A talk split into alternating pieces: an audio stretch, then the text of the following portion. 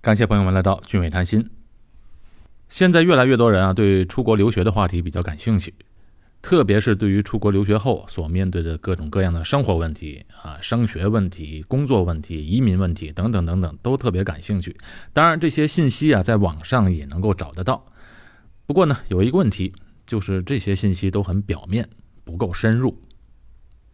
我在刚开始制作这档节目的时候啊，就定下了一个原则，就是说不能泛泛的而谈，不求节目的数量多，但求节目的质量高，够深入，能够给听众带来真实、有用、接地气的内容。那今天也不例外，继续深入的聊一下留学生在新加坡的生活话题。但是呢，不能天天的听我自己在这儿聊。今天我就特别请到了四位在新加坡留学工作的年轻人们。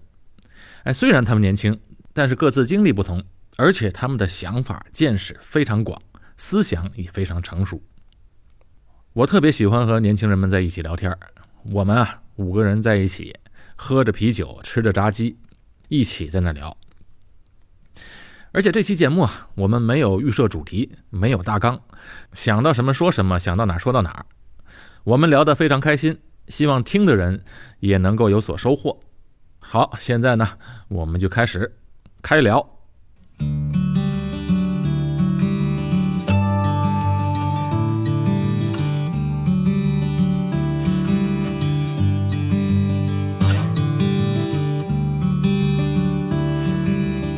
好，现在我和四个年轻可爱的同学们在一起，他们都是在新加坡，有的已经在这边留学，有的已经毕业了，有的已经工作了。我们先逐个介绍一下啊，嗯、大家好，我叫冰儿，你是从哪里来的？呃，湖北武汉，在这边多少年了？六年吧。大家好，我是六六，然后我是陕西西安人，在新加坡已经六年了。嗯，大家好，我是小月，来新加坡三四个月吧，啊，来自海南。嗯，大家好，我是玉明，我呃来自湖北钟祥，然后来这边也是两三个月。好，那我们从星儿开始介绍一下，你可以讲讲你的来这边留学的经历。你最早是什么哪一年来的新加坡呢？嗯、最早是二零一二年过来的，然后就是那时候来这边上学吗？嗯、在这边念的呃 Poly 易安，然后毕业了之后在 U UOB 工作了一年，然后去澳洲念了两年，然后现在才回来这样。那你那你在这边读什么专业？呃，现在是在 NTU 读通讯工程，嗯，Poly 的时候呢是就是在国内读完大学来的吗？嗯，高考了之后过来的，然后当时在 Poly 念的 E Electrical Engineering，就念的电器电气工程。哦，电气工程。对对对，你对这个专业感兴趣吗？嗯，当时是学校分配的专业，那你读读读起来的时候觉得怎么样？你觉得这个有这就觉得还可以。但是我高中其实是念的文科，啊高中点？然后就是呃，但是我觉得这边念理科跟国内的好像不太一样，所以读起来也还可以。然后就，嗯、就坚持了下来。怎么个不一样呢？就是感觉国内就是高中就是物理化呀什么的，然后这边就是可能就是跟电气工程这个专业就是比较相关的一些课，就是不会像什么生物化学啊什么之类都要上这样。你说是操作性会更强一点吗？还是说对对理对论性对没有那么像国内那样，是吧？对，啊，嗯，但其实，其实我有听过，就是早年来新加坡的人，在这边读大学的人，他们讲说，他们早年也是那些上大学读读，即使是读电气工程的话，他们那些化学啊、物理啊、生物都是要学的，作为一个公共学科。然后可能到后面几年，他们才会学专业的那些知识之类的。但是这几年他们。呃，就像南洋理工大学啊，或者国新加坡国立大学，他们把会把这些公共的课程取取消掉，然后更专注于他们的专业课程。那你们当时来那个新加坡的时候申请这个学校，呃容易申请吗？是怎么个渠道来申请的呢？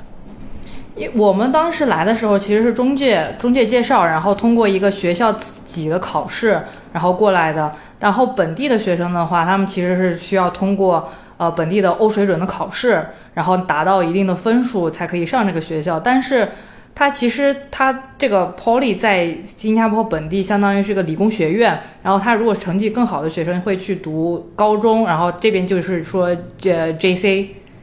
啊，就是初中毕业以后啊读对 JC，啊、对。他们也是基本上这边的学生也是初中毕业以后考欧水准，然后你的成绩低于上 JC 的那个标准，然后但是呃达得到那个 Poly 的那个水准，你才可以进到这个学校。因为在那个 Poly 之下还有一所学校叫 ITE，ITE E 的英文我忘记了。 It's the end 是吗？那个有个梁志祥的 电影，我不你太没记看过得。啊，小时候不看。我也不记得。那个好像相当于国内的，差不多是技校。哦，对对对，是是是，嗯这个 Poly 呢是中专，其实比中专高一点，嗯，比大学第一低低一点。对是这对种对对，而且的它比较不同的话，就是它它其实跟高中算是一个水平的，但是它的它比但是高中毕业的学生没有办法直接工作，然后 poly 的同学其实相当于在学校里面学到了一定的那个技能、对专业技能，他就可以直接工作了。对他们就是说，现在的孩子越来越多的读那个 poly，、因嗯为觉得反正读完了也有个专业，然后读大学呢还能减点学分儿，对对然后对对如果读高中呢，就好像如果万一这个 A 水准没考好，嗯，到时候就有点麻烦。对啊对对对是对对是的，我们是高考完以后，然后高考成绩也还算可以的人，然后可以申请这个读 poly，然后中介，然后带我们一起去上海啊一些考点去接受这个学校的考试，这边的学校去那边的教育部去选学生嘛，对，不算教育部不吧？算我通过觉教育部吧，它就是。直接就是学校在中国设立了一些考点，然后相当于是做一个招生这样子的。那怎么就把高考的成绩和这次的这个自主招生的这个成绩作为共同录取标准？对对对对对，就是高考成绩，然后过去的笔试，然后还得面试。嗯，那他会有一些定点的学校吗？还是说这个信息是公开的？信息应该算是公开吧？他其实这个就是我其他学校我不太清楚啊，但是我们我们我和冰儿是那个尼安普利的，就是伊安理工学院的，他这个呢是是在武汉。本身有就是跟武汉好像有一个合作也跟合武汉政府有个合作，所以他们在武汉会招很多的学生，在上海有考点儿，也算是跟上海的学校有合作了。嗯，所以就当时就顺利的过来，然后专业呢是自己没得选了，是吗？就是学校分配。没有，我是当时报了有一个专业，但是当时那个专业估计是没有达到他的要求，还是怎样？还是反正他当时是就给了我给的我这个专业，然后我就直接念的。你是当时自己报的吗？还是我当时也是报的别的专业，然后学校最后调剂到这个电气工程了。呃，反正现在就是冰儿呢，已经开始呃毕业之后，然后在这边工作了一段时间哈，在哪里工作呢？ 在银行工作？ 一般工作做什么？嗯，我其实算是一个培训计划，就是它是一个呃一年的一个 training，然后它就是说先一开始要做几个月的像柜台这种，然后之后会培养你做呃那个 officer，就是开户啊什么之类，大概就是像一个成长型的这种一个管培计划。管培这生叫管培生吗？中国交管培啊，就是给你一段期限，然后你去做这一些岗位，然后锻炼你在各个岗位上面一下，是吧？我这个词儿我没听说过，嗯是吧 管？就培跟刚刚他说那个麦辣鸡腿堡一样，哦管哪哪一个管？管理的管理的管培训的培，对生是生源的生，学生的生，管理培训学生。嗯，哦，OK，但是我这个不太一样，就是我最后培养培训完了之后，我并不是做管理的人才。嗯，他那个也不是管理也不是，说就是他会把这些学生作为是，嗯、人才储备库里面的人才，嗯然后在最开始录取的时候，可能觉得说啊，他具有这些资质，在通过考核的时候，那就是我让你在这个机构的各个岗位里面，让你去适应一下、体会一下、体验一下，啊，然后呢，你在未来的工作当中，你可能自己也会有更倾向的去一个流动方向。玉民呢，他是在国内的银行工作过，在呃，五一三啊，对，五年，嗯，你大学是读的这个专业吗？我大学读金融工程，算是相关专业吧。然后毕业就去海南了，嗯，然后就那时候还不认识小月啊，那时候不认识，他就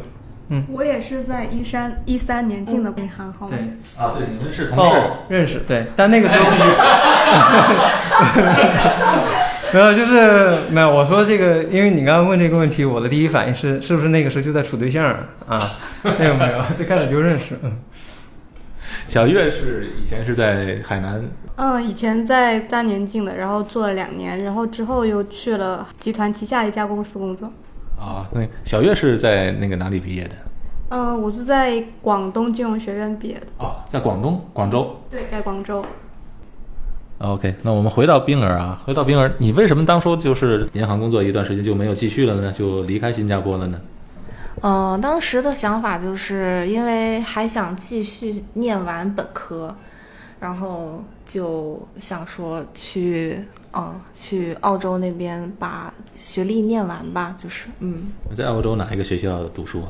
嗯、在澳洲国立大学，在堪培拉，啊，就在堪培拉首都，嗯，对，在首都那边，喜欢那边吗？那边其实很安静，然后，呃，也没有新加坡繁华，但是是一个适合读书的地方。是吧？我没去过那堪培拉，它它应该是没有悉尼这么热闹，是吧？对对对，没有那边热闹。他们但是离悉尼很近，三个小时，所以很多就是周末的时候，像堪培拉的人就是开着车，然后就是可以去悉尼度个假、玩一下什么之类的，都还蛮方便的。呃，你在那儿读了多久啊？在那边读了两年，两年读了那个一个，就等于是大专变成大本啊，不是 diploma 变成大本。对，反正就是读的那个 degree with honors。 OK，嗯，那当时为什么就是说就想离开新加坡就跑去澳洲读书呢？没有没有在新加坡读书呢？当时我们那个时候就是毕业了之后，就是有申请那个，因为不是 Poly 读完了之后，念申请 NTU 他们的本科可以减免嘛。然后当时是因为我们那一届就是那个 GPA 的要求特别高，然后像我跟六六都是 GPA 大概都三点九以上，但是都没有申请上，总分多少？总分四分。哦四分三点九以上都没有上，因为当时刚好赶上新加坡总统大选，然后他对于人才要求。对于外国人的那个要求会比本地人更高一些。三年九。啊，对，新加坡的政策是随时调整、随时浮动的。啊，对对对，，当时就是有我我认识的有同学上了申请上了的就是三点九八这样。 哇，你们进去的后两位是吗？对对对啊，到三点九，那是接近满分呗。对对对对是这就这个在平时考试就给这个分数，这是什么难度啊？老师会有放水或者 就就就怎么说吧，外国学生呢，就是中国学生啊，因为大家的平时就是高中啊、初中啊，就本来就考得很难啦，而且我们对于考试这种技巧也会比较比较完善啦。然后相对于本地人呢。然后他们的成绩大概可能三点六、三点七就算比较好的成绩了。然后当时就是那一年我们申请那一年嘛，本地学生可能三点五或者三点二，他们都可以上大学，但是对于外国学生的要求就很高，门槛就很高。我们三点九多的就很也也是比较难上的，那不一定按不一样的标准。对不一样的标准，对于本地学生还是有比较宽松的。那六六选择的留在新加坡先工作是吗？对，因为想要，呃，因为在这边我也是想要在这边先，因为之前也是一个 diploma 而已嘛，想要读出一个 degree 来。然后我当时本来也申请了那个本科的那个 full time 的去读，但是没申请到。然后第二年又申请了 part time，然后就说那就就坚持读下来吧。他 part time 一边一边工作一边那个上学，也给家里边减少一些负担嘛。因为如果我一直 full time 去读书的话，其实家里的负担也比较重。你家里是一个孩子吗？对，家里是一个孩子，然后你就找到工作了。现在反正在新加坡一个做的是公务员的工作，啊，是政府工了，但是公务员的话，这个有待商榷了。实际上就是嘛。但是，但是我是不算是正式工吗？还算是合同工啊？啊，那早晚会转的。那就看时间证明一切但了你就是说已经拿到到那个新加坡的绿卡，已经申请到了 P 二。啊！对对对，是拿到了。毕业的时候，你觉得申请这个 P 二难度大吗？因为毕，因为我算是在新加坡的那个政府学校在在上上学嘛，所以他对于新加坡政府对于政府学校出来的学生还是有一定的优待的，就是政府学校出来的学生会比较容易去申请这个 PR。因为我有朋友他是从私立学校出来的啊，他的工资其实也也还蛮高的，大概五千块钱左右了。但是他申请申请这个绿卡的话，新加坡的绿卡申请了两三次吧，都都没有成功。嗯，那现在他呢？ 现在他也去英国读书了，也走了啊对对对从你毕业开始，然后找到工作，过了多久申请这个 PR 的？呃，因为他要求要有六个月的工资单，所以我就是工作六个月以后才开始申请的。然后申请多久呢？我当时也算比较幸运吧，五个月就批下来了。我有朋友差不多有十四个月才批的。我等于是第一次申请就批下来了，五个月。嗯、对，因为他其实政府还是对政府学校出来的学生比较有优待了，就比较快。那你当时的同学们都是普遍是这种情况吗？我们周围同学，因为我们那一届刚好赶上新加坡的政策有所变化，所以我们那一届的同学很大一部分选择先去别的国家去读完书，然后再可能再工作或者怎么样的，所以还是比较大，很少一部分留在新加坡了。那你觉得你申请到这个 PR 是不是跟你现在所在的单位有关系？毕竟是跟政府方面的工作。其实我有想过这个问题，但是可能没有那么太大的关系，因为有一些我别的朋友在可能一些私立的公司上班啊什么的，他有一些三个月就拿到了，所以我觉得应该是没有关系的。那你在这边工作，你觉得感觉怎么样？目前工作的情况？我跟我就是国内的同学，其实有了解一下他们的工作情况，我觉得还是会可能跟国内相比会比较轻松，那个氛围比较好。然后，但是其实上就是我们所谓的那种工作以后的应酬啊，新加坡也还是有的，但是可能没有像国内那么的普遍，或者是状况那么严重之类的。但你对对你来讲，就是跟国内的你现在同龄人比，你觉得是在国内的压力更大吗？那个工作的氛围？我觉得在国内的工作压力会比较大。这个其实也就也也可以说到，就是在新加坡的那个物价方面了，就是可能新加坡的物价。可能我就是就像我们国人先先来新加坡的话，它差不多汇率是一比五嘛，大家总会把所有的东西都乘以五呀，就好像会比较高。但其实作为本地的人来说，对于他们的工资，本地的物价其实还是很便宜的。就像你中午吃一顿饭就三三块钱、五块钱撑死了，但是你在国内，你三块五块，你同就就假如说大家都拿两三天的工资吧，但是你在国内三三五块根本吃不到，就是中午饭你完全吃不到的。这个域名小月最有发言权。你们刚到这儿三个月嘛，对，你觉得新加坡的物价怎么样呢？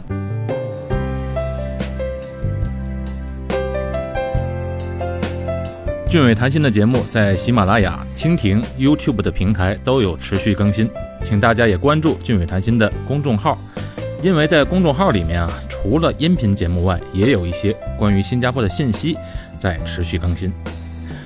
本期的嘉宾冰儿、六六、玉民和小月，他们的个人资料我也都放在公众号音频的下面，请朋友们关注。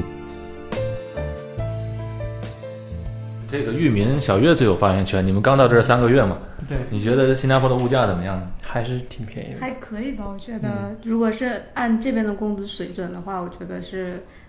没没什么问题的。嗯而且最主要是后顾之忧解决了，就是房这个问题会比较便宜一点吧。对，呃新加坡的你说本地人买的那个 HDB，啊嗯买的 HDB 是，那你现在你现在花钱还算乘以五吗？ 哎，好像现在已经没有这个习惯了呀。嗯，嗯，因为现在是学生的身份嘛，现在没有收入，所以现在就还是用了人民币的存款，还是会有乘以五的习惯。啊，但不一样，对，因不一为样这所有的财政大权在小 院那儿，他可能考虑的比较多，我可能考虑的少一点。呃，你你们家里的很多东西都是从淘宝代购过来的。啊，是，那这个真的还是国内淘宝这这个国便宜内的这个网站淘宝还是比新加坡要更方便一些吧，然后在价位上的话也更有优势，因为选择比较多。是，嗯不光是便宜的问题，有的东西是真的没有。我刚才看到你们家那个空调上面有一个挡风挡板，风的板，嗯，我从来没见过这个东西，在新加坡从来没见过这种东西。对可是这个还特别的实用，我就打算去淘宝淘一个去。国对啊内需求太丰富了。国内淘宝还是比较方便的，因为新加坡人不喜欢用网购，我觉得不够多吧，不够丰富吧，主要是不够多，不够多吧所以。你要从美国或者中国寄来，都存在一个那个运费啊的问题。嗯，但是就算加上这个运费，还是比新加坡要还优惠新加坡卖的便宜。哎便宜对优惠。对，新加坡的租实金惠贵，生意不好做。尤其是马爸爸现在把那个新加坡的一个购物平台给收购，拉扎达给收购了嘛。现在拉扎达上面，其实你一搜全都是淘宝东西，然后你买多少，它就可以给你免邮费。啊，这样的吗？啊，对。嗯，但但其实啊，我有我有专门研究一下，我之前想买一个小蒸锅，然后我对比了一下淘宝的价格和拉达达上面价格，其实你加上运费，差不多就是那个价钱，嗯没有什么区别啦。啊，但是拉达达上面那个那个选择性更少，还是淘宝比较好。嗯，而且我一次都是在淘宝上就买好多件东西，打包了，对，再运过来嘛。因为邮费会有优惠嗯会有优惠，集运的话会有优惠，因为嗯不急用，所以就没有关系。急用的话，新加坡买的。我们就不给马云打广告了 啊。那个那个冰儿，你再说说你去过澳洲，你觉得澳洲的消费水准怎么样？澳洲那边就是不会像新加坡这边就是吃饭这么方便，他们一般就是比如说如果想要去外面，就是像那种小的，就比如说 Pepper Lunch 吧。这种地方，像新加坡的话，便宜的话可能卖六七块有六七一块有一份这种，但是在澳洲那边最便宜的大概都是十块钱一份澳币，澳币，澳币跟对新币差不多，对，差不多贵一些，一点一点几吧，对对新币对，和澳币一点几，对对对澳币稍微贵一点。对，稍微贵一点。所以他们那边，然后有的是，而而且他们那边不会像这边就是食阁这么普遍，比如说三四块、四五块就能吃到一顿，那边基本上就是，如果你要下馆子的话，就是十块钱以上。然后像市中心那边，我们有也有中国人开那种像什么卤肉饭啊什么之类的，也是大概都是十二块钱，像那种鸡饭也有，就十二块多、十三块多一份，也是上面就是跟这边的鸡饭差不多，就是啊那么差不多的分量。那挺贵的了。那澳洲人的收入水平差不多是多少？他们那边收入其实也差不多吧，就是跟这边也是大概和三四新千，加坡差不多。对，三四千生。活费用要比这边贵一点。其实也不是说生吃饭贵一点，在外面用餐贵一点，但是车啊、房子肯定比这边。对对对，他们那边都还车啊什么的都很便宜我。印象最深就是酒，五块钱一瓶，对对对，红酒他们那边的葡萄酒真的特别的便宜，就大概五块多钱就能买一大瓶。我上次去澳洲玩儿，然后我就买买酒，然后自驾一次是吗？啊自驾自驾，然后我就去超市买嘛，嗯我的备货嘛，往那个车里放一些东西。我一看这边，呃，酒五块钱一瓶，嗯矿泉水四块钱一瓶，我肯定是买酒，没买矿泉水。对对对，是这样子的，是这样。哎，其实澳洲啊，工资水平你还要不要算的一个税的问题？嗯，税澳洲的税也挺贵的，挺高的啊。他们那边打工其实按时薪算的话，都是十八十八块啊，有的时候二十多块啊这类这种，但是也是要扣税的，然后可能扣完了之后可能也就十几块，但是还是比新加坡的像这种打工兼职的那个时薪还是要高一些的。那个兼职的时薪高点，就是说嗯人力的成本还是贵一些的。对对对对对。其实新加坡的税，这个冰冰的那个六六有发言权。你觉得这个你有上过税吗？有有有个人所得税，个人所得税有。要没有就麻烦 了。对，肯定有，肯定有，因为它其实，因为我还在读书嘛，就是每年交税的时候，你可以把就是就是学费那一块儿扣掉，所以我现在工资水平也不高，所以就就就还好，没有要交那么多。但是以后可能没有上学啊，或者工资水平涨高的话，它其实还是还是蛮高的。其实，而且我我觉得新加坡主要有一个就是你在外面吃饭呀、什么，它有一个服务税，还有那个呃就是那个 GST，GST 应该怎么讲？嗯，消费税消费税。啊，消费税和服务费。我那个是你要去餐厅、餐馆、啊，对饭店国内也有，只是国内没在票上面给你打出来增值税，啊。对，都叫有。增值税吗？它也叫就可以叫消费税吧，就叫消叫消费税消。费税，它也有消费税也在那里面，但只是没给你打。呃，是餐饮的十七百分之十七，嗯，对，那就是算上这边也是，就就是 GST 是百分之十，然后服务费就是百分之七，加起来就百分，但但我服务费百分之十，百分之七啊，我我我有点忘了，服务费百分之十啊，对对对。对，服务百分之十，然后 GST GST 百分之7%七，对，也是百分之十七。然后餐巾给你加两块钱，然后这个给你对对对对对对对。 都是这样。但但其实我跟你讲，我有一次算了一下，它不是百分之十七的税，它是先给你，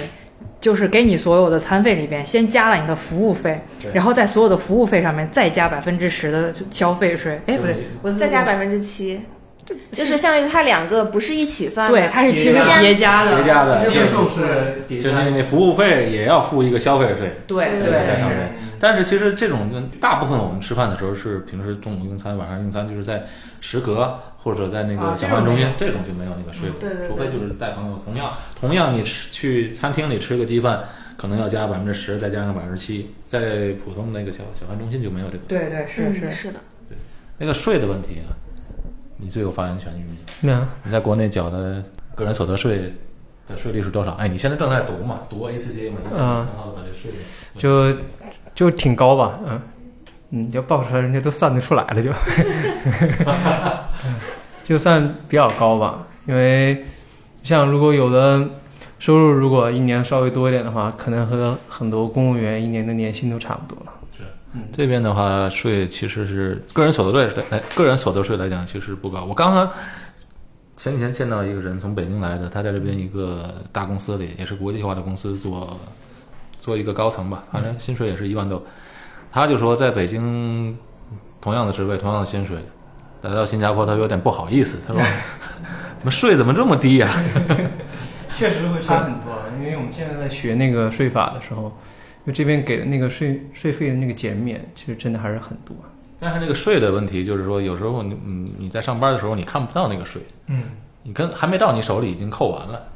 呃，他最后会会给我们有一个明细和账单。啊，只是说你要可能你要真的忙起来，也可能不不太会看这个东西，只是知道到最后自己到手多少，可能会给小月小月研究研究什么的。但是我们中国最最高好像能达到百分之四十五吧，新加坡达不到这么高，好像百分之三十就封顶了。差不多，哎，我想问一下啊，就像明星的那种税，他们是是最高的那种缴纳税吗？啊看他说他到了那个层次的时候，对就按照他百分他之有的四时十候。他不是以个人名义交，他不嗯以是公司会开什么工作室吗？啊工作室和公司的税率是不一样的。对嗯，他哦们他们会有合理合理有避税一些合理避税的手段吧，比如说注册地点放在一些免税的地方，像新呃疆新疆什么鄂尔多斯叫什么对霍尔果斯，霍霍尔果果斯霍尔果对斯嗯对那种地方的话免税啊，或者是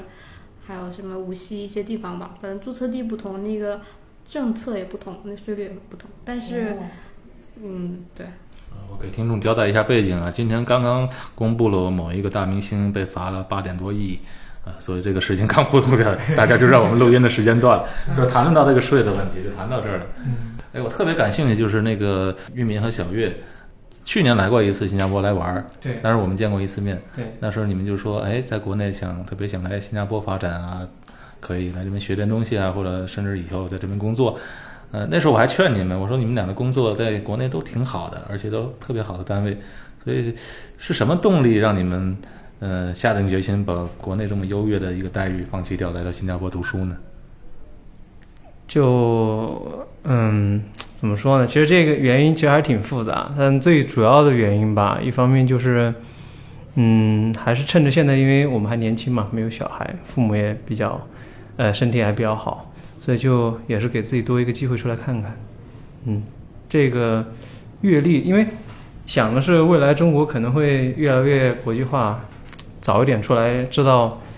这资本国家或者西方国家，他那种思路可能也是有有好处吧。都看一看大家都是怎么去做啊，哪也可以在这个同时寻找一下哪种生活方式最适合自己嘛。另外一个就是，也是出来再给自己加两锤子吧，嗯，让自己再稍微进修进修。嗯，来到这儿，你有没有一种特别有压力啊？还是特别，你下了飞机之后，或者你来这边三个月了，你会不会觉得有点后悔呢？没有，一点儿都没有。现在就觉得这种方式挺好的，因为确实也会觉得就是说，嗯，工作几年了之后再出来读书是一个很好的状态，因为在工作阶段的时候，其实自己也会去思考，会想说什么样的生活方式自己最喜欢呀、或者是未来。可能会比原来也也想不清楚，但可能会比原来更清楚，就是未来可能自己想要往哪些方向去做尝试或努力。所以，嗯，再出来读书的时候，就心里面会更清楚一点吧，不会像原来那么去盲目的去学。嗯，那你现在选读的专业，你觉得适合你吗？嗯、我觉得还不错，挺好的。嗯，当时就是选了选择了这个 ACCA。对，小月是也是读 ACCA，嗯，对，一起。是的，一起。结婚之后当同学，挺好的， 挺浪漫的。生命就像一条大河。你最喜欢新加坡什么地方呢？嗯，没有那么焦虑吧，整个社会会比较气氛会比较稳定一点吧，我觉得，就人们的心态没有那么的焦虑。嗯，这是给我最大的一个感受。就，呃，当然是什么原因，我现在不清楚，因为接触的太少了。但是我能够明显的感觉得到这一点，所以在这种环境下，我自己也没有那么焦虑。这对于在学习、再去吸收营养这个过程当中，对我的心态非常重要。嗯，你以前会焦虑吗？在国内的时候，会啊，肯定会。焦虑什么呢？因为这种工作节奏和工作压力比较快嘛，所以在这种时候你有做不完的事情。在国内哈，嗯在国内时候，对。和我刚出国的时候正相反，我刚出国的时候觉得新加坡的压力特别大，工作特别快，嗯，然后生活节奏也快。那时候国内还是挺轻松的，而且我们那时同学都是在事业单位啊，各个部门整天是处于没事做的状态下，有的时 候。现在正好相反了，现在国内的节奏已经明显比新加坡快了很多。是，现在国内其实机会非常多了。是，但这个焦虑这个词啊，也就是从去年开始，我就频繁的看到这个焦虑这个词，嗯，就是在我觉得可以评为二零一八年的一个热门词汇是词吗？汇了，因为很多人都提到这个焦虑这个词，甚至也现在小学生、中学生都开始焦虑起来了。嗯，国家希望快点发展嘛，而且现在也确实在很快的发展。那在这个过程中，也确实会这样。主要我还是觉得国内的那个学习压力比较大吧，就是对于父母来说压力也大，然后对于小学生来说压力也大。就像父母，父母就是，呃，你结婚了，你要生小孩儿，生小孩儿了以后，从幼儿园开始你就要择校，就要晚上排队去给学去给小孩儿选择一个更好的幼儿园、更好的环境。然后幼儿园毕业了以后就开始小学，小学要择校，也是也是一系列，然后成绩好呢，那可能学校都抢着要你，但是成绩可能一般的普通的小孩儿吧，但是父母又希望给你最好的，然后你就要开始去选给小孩儿选择最好的学校，然后可能就是那种你要交什么择校费之类的话，就是现在择校费好像越来越高了，就我觉得普通的家庭真的对于负担这个学费，而且还有补课费什么的，真的就很难。像新加坡呢，他的小孩儿，我因为我阿姨在新加坡生活了蛮久了，然后她在新加坡生了一个小孩儿。他们，我有我我就我所看到，他们学生真的很轻松，幼儿园基本就是学学学字啊什么的就玩儿过来的，然后小学呢也就只是上半天学，然后参加一些什么，然后后后面半天就是参加一些什么 CCA 啊 CCA 课外活动什么的，然后还可以再发展一些自己的特长，跳个芭蕾舞呀、学个学个乐器什么的。但是我觉得现在完全对于国内的小孩儿这些都不可想的，就是学习学习，报个奥数班、奥语班什么的你。觉得是因为高考的原因吗？我觉得对，差不多就是因为国内好像就是高考就是唯一的出路了，然后大学生现在在国内也都不值钱了，你读个研究生出来，感觉也是找不到工作，很焦虑的状态。是因为现在这个在这边新加坡的来新加坡的留学的也特别的多。然后我接触的朋友就是说，哎，你看我身边，他是在大城市，他是说我身边的人基本上呢，他们的小孩儿都出国留学了，根本就不会去参加这个高考这个过程。呃，他说得了，我也走吧， 就是说他也让那小孩儿都尽量出来，因为你算起来，刚才你说的这个择校择校费啊，还有现在的孩子送到国内的补习班儿，然后还有一些那个国内的那些国际学校，其实算起来的，他们比我更了解。他们说，其实学费来讲，我来到了新加坡，算起来跟国内其实差不多。差不多对而且小孩儿氛围学习氛围更轻松一些。对，然后他们就觉得，哎，干脆我还不如在国外学了，国外学起码他英文可能能进步更快一点。啊，对对对，我提到焦虑这词儿，肯定用不到冰冰身上。为什么？冰儿，因为我就没有看你不笑的时候是什么样儿的，出现在我面前肯定是阳光灿烂的。哎然后别呀人说我因为焦虑我才笑，别人的焦虑是丧着脸，我的焦虑是笑着 的。俊伟谈心的节目在喜马拉雅、蜻蜓、YouTube 的平台都有持续更新，请大家也关注俊伟谈心的公众号。我提到焦虑这词儿，肯定用不到冰冰身上。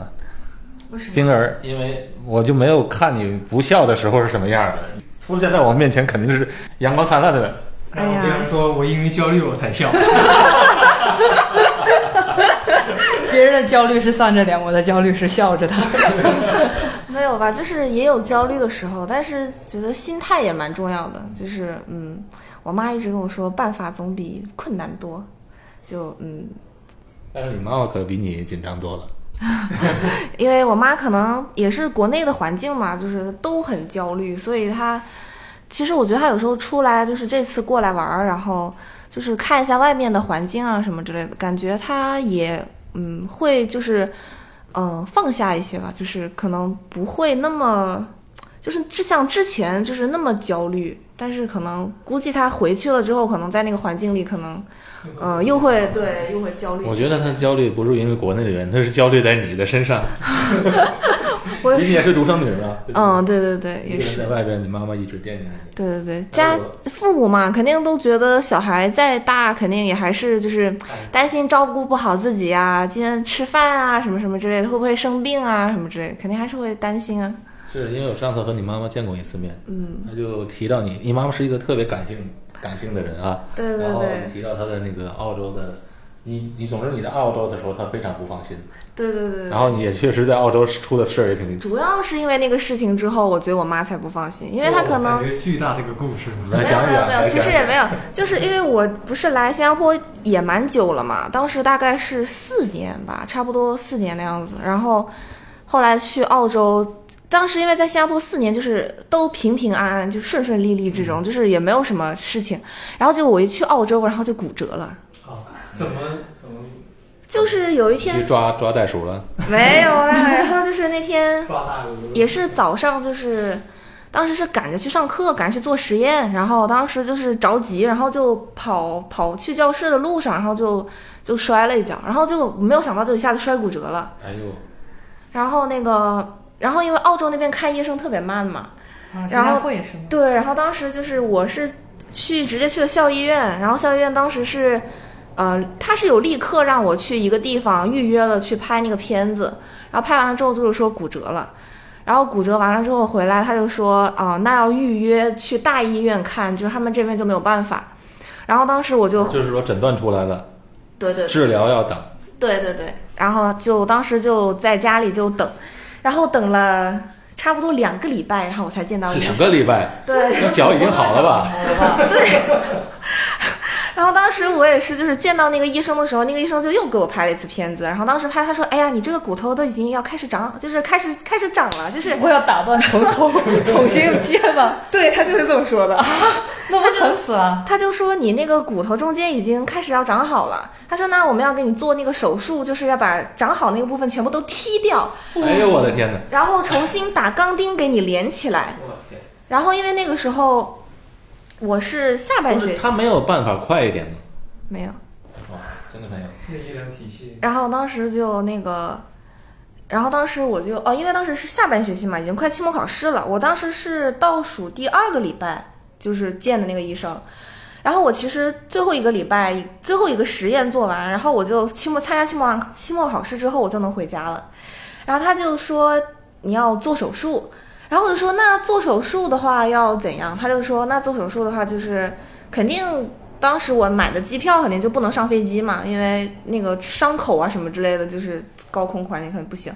然后他还说，就是期末考试应该没有办法参加了，那我就只能，他就说他会开一个东西，可以让我给学校申请，就是等到下一个学期开学了之后，然后再参加期末考试，像像类似于一种就是补考之类的吧，但是又不是那种补考，啊、反正就是延迟期末考试。然后我想就是，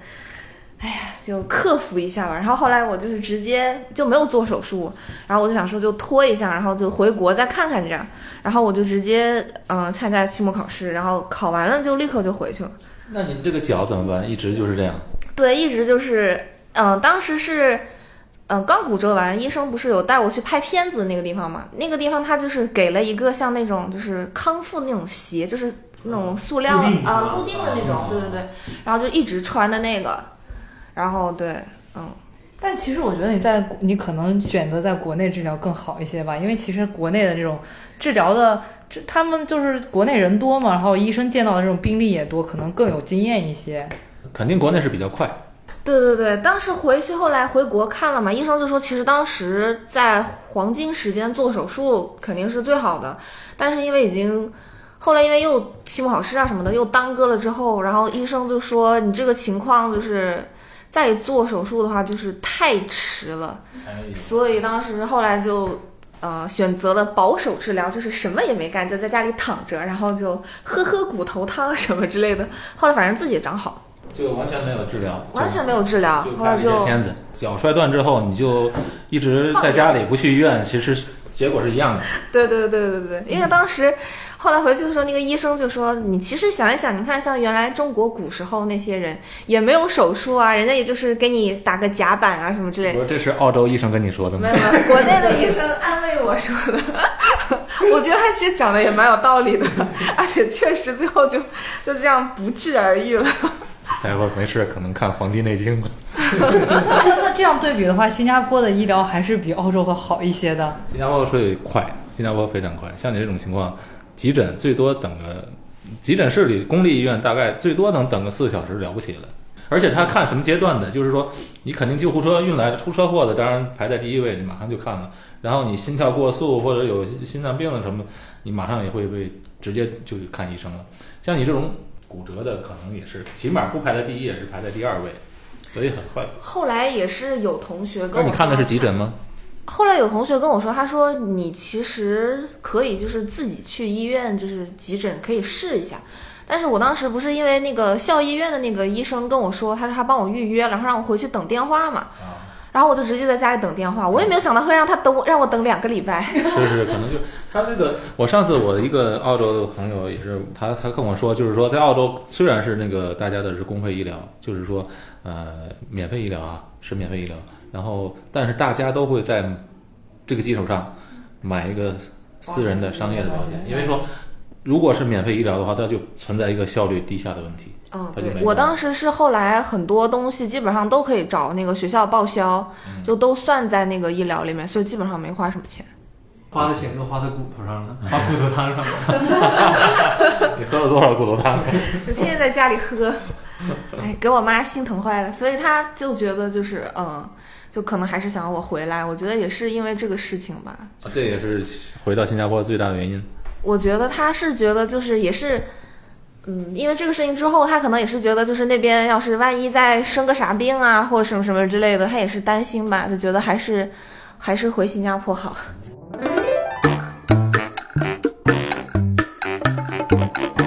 我是六百五一个月，包水电网，什么都包。七百七十八，一室一厅的，一千四百二十五。等一个多小时，然后他就不停的跟我重复：“您的来电对我们很重要， 请您耐心等 待。”我就在想，我对你很重要，你干嘛不快点接呢？我们五个人讲的话题特别多，一集啊容纳不下这么多的内容。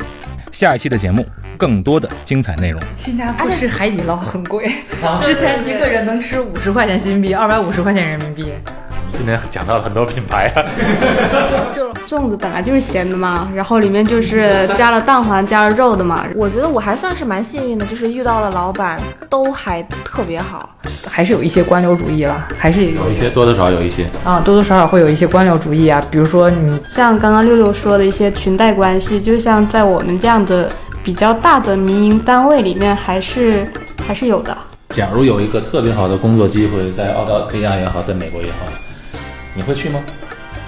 特别好，刚才不是还说是一样的吗？ ？OK，我们就说一样。我可能以我目前的感觉，我还是会选择新加坡吧。这期节目就到这里结束，我们下期节目再见。